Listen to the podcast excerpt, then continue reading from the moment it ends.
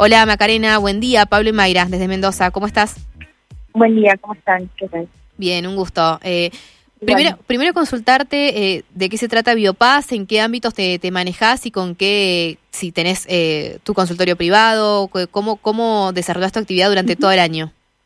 Eh, sí, bueno, Biopaz es un laboratorio farmacéutico que está presente en toda Latinoamérica y que trae productos eh, innovadores de eh, a, toda Latinoamérica. En Argentina puntualmente tiene productos para sistema nervioso central, psiquiatría y oncología, además de enfermedades poco frecuentes.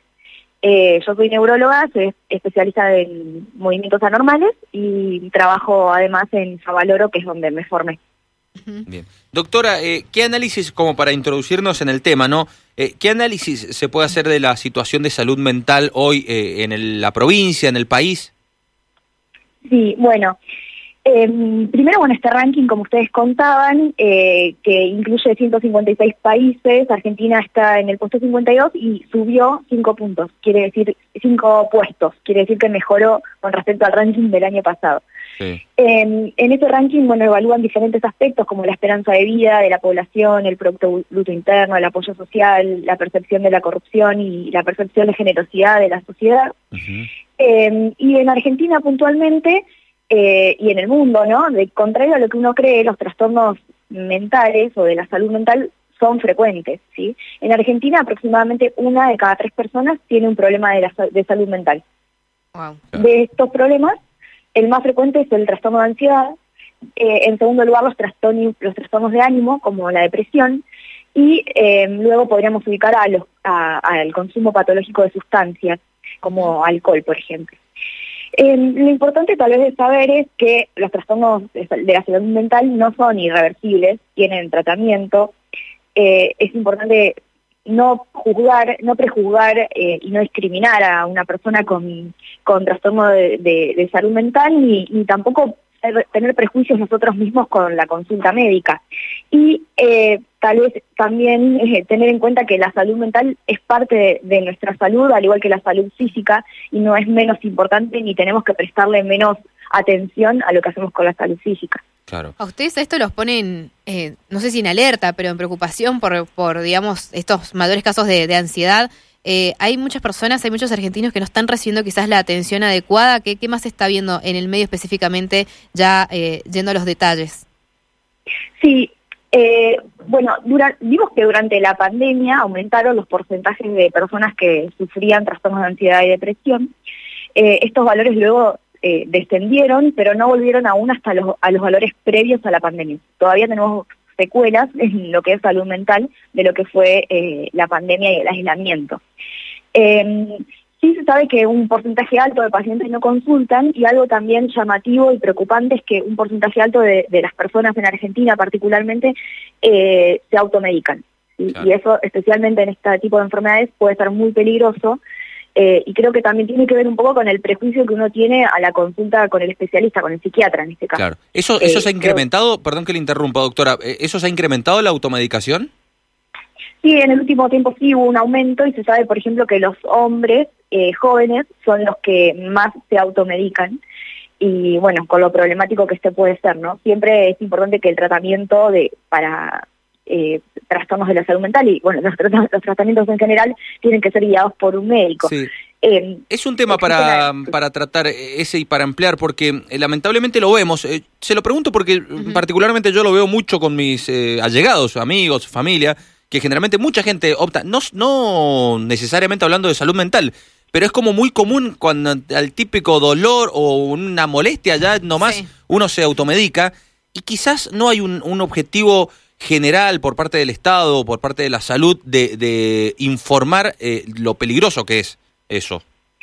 Sí, sí, totalmente. Eh, a veces uno sí cree que, que tal, digamos, la automedicación puede tener muchas consecuencias, más allá de que uno puede recibir un medicamento, puede, digamos, autoadministrarse un medicamento que no es el indicado, que no sabe si puede tener alguna contraindicación o, por ejemplo, alguna interacción con otro medicamento que yo ya estoy tomando. Entonces, los fármacos muchas veces tienen interacciones y si yo estoy tratada, no sé, para la hipertensión y le sumo algo que no me lo indicó un médico, tal vez esos dos medicamentos tienen interacción eh, interfiere con el de la presión, por ejemplo. Eh, Además, esto puede hacer que uno consulte tardíamente por una patología que tenía tratamiento, ¿no? Porque, no sé, por ejemplo, un, paciente que tiene síntomas gastrointestinales muy frecuentes y va a la farmacia y se compra medicamentos de venta libre continuamente, tal vez se está perdiendo la oportunidad de, encontrar a tiempo una enfermedad que tiene un tratamiento y que si uno no lo trata a tiempo puede tener consecuencias, ¿no? Entonces, es muy importante hacer la consulta y no automedicarse. Lo mismo que con los antibióticos, que si muchas veces para cuadros virales que no requieren tratamiento antibiótico, uno hace, eh, muchas personas toman antibióticos que no necesitan y eso genera después lo que se está viendo actualmente, que hay eh, bacterias que son resistentes a la mayoría de los antibióticos que tenemos. Entonces crea un problema para toda la sociedad esto. Claro, claro. Nos, nos hablaba usted del tema de la ansiedad como principal medida o principal trastorno de los argentinos. Eh, ¿Hay distintos niveles o tipos de ansiedad? Sí, sí, totalmente. Por un lado, la ansiedad eh, es una emoción normal, ¿no? Cuando aparecen circunstancias que debe aparecer. Pero si esto eh, aparece de forma reiterada y nos genera un problema en nuestra vida diaria, es cuando estamos hablando de algo patológico. Y sí, diferente, hay diferentes trastornos dentro del, de, lo que es la ansiedad. Por ejemplo, tenemos los eh, los trastornos de ansiedad con ataque de pánico, eh, los pacientes que tienen trastorno obsesivo compulsivo, eh, los pacientes que tienen tal vez agorafobia, que es como miedo excesivo a los espacios abiertos, las fobias, que son como un miedo hacia algo en particular. existen diferentes trastornos de ansiedad y todos tienen diferente tratamiento. De hecho, muchos de estos, estos trastornos se tratan con con tratamientos que no son farmacológicos. Eh, dentro tenemos bueno la, psicología, ¿no? Tenemos la psicoterapia, la terapia cognitivo-conductual y otras medidas que podemos tomar que, no tienen que ver con la medicación. Claro. Doctora, de todo lo que está contando, que es sumamente interesante, eh, ¿cuáles son los eh, tópicos o motivos, mejor dicho, que más generan trastornos en la salud mental? ¿Algo sentimental, algo económico, algo de laboral? ¿qué, ¿Qué análisis hace?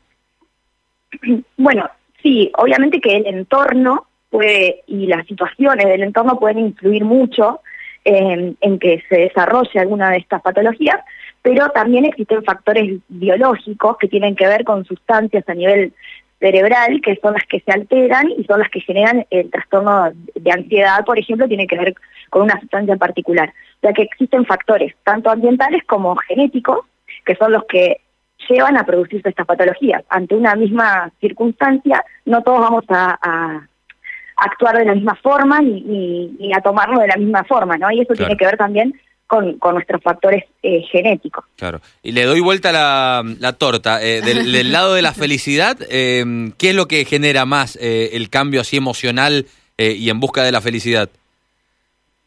Bueno, en cuanto a la felicidad, a la felicidad y este ranking, me parece lo importante es que sí hay estudios que demuestran que las personas que son felices, que son optimistas, que, que tienen más gratitud, eh, son las que tienen comportamientos más saludables. Entonces, cuidan más su salud, tienen más adherencia a los tratamientos, hacen más actividad física.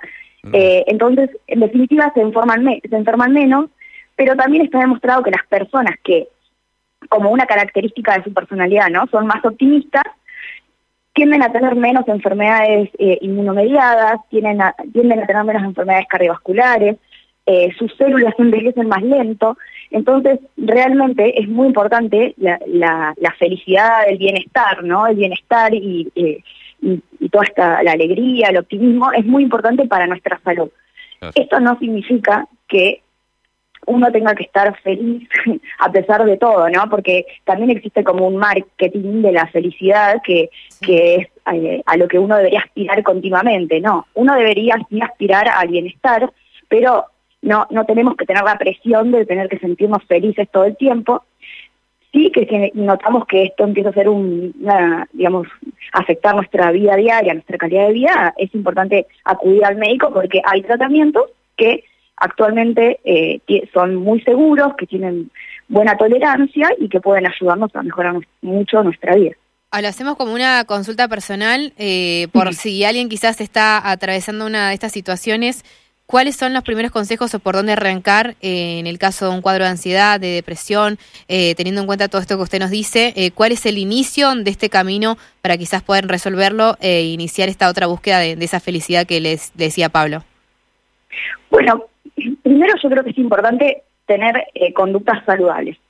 Obviamente que tener una dieta sana, hacer actividad física, estar, eh, no estar aislado, sino estar, tratar de estar eh, en contacto social, em, tener actividades que sean estimulantes para nosotros, eh, eso es súper importante, tratar de dormir bien, si vemos que no descansamos bien, digamos, también hay tratamientos para mejorar la calidad del sueño, y si con esto no es suficiente, a consultar con el médico y ver si requerimos algún tratamiento en particular.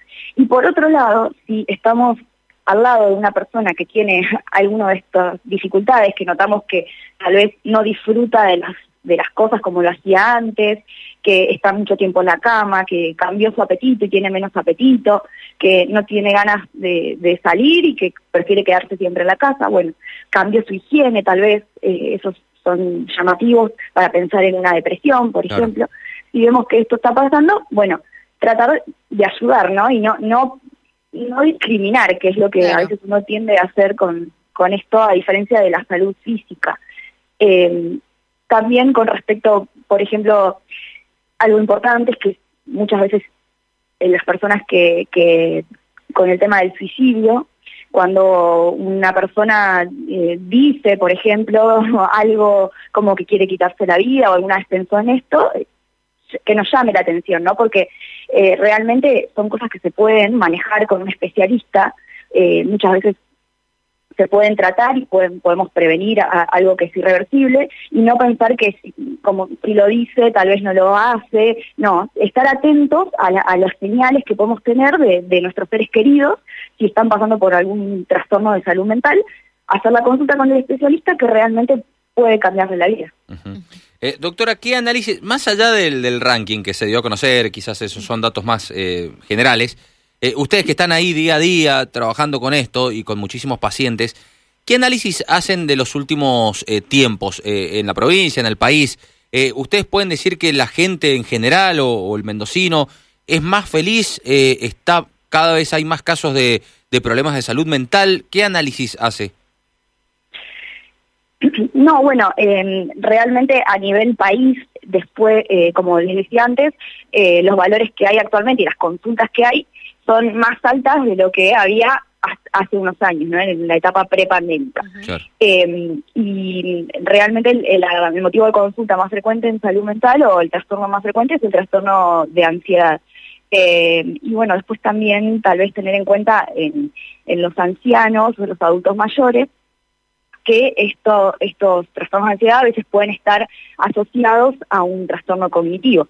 Pueden ser la manifestación, la primera manifestación de una enfermedad cognitiva, es decir, de la memoria, o eh, pueden empeorar una enfermedad de la memoria ya preexistente. Entonces también estar atentos en ese caso. Eh, bueno, creo que la próxima vamos a, seguir por, por, otro camino también ahí, eh, poder hablar de, las enfermedades y, demás de, la memoria y todo esto pero el tiempo nuestro eh, es corto y sabemos que el suyo también, así que muy agradecidos, eh, doctora. Bueno, muchas gracias por el espacio, un gusto. Un gusto, hasta luego.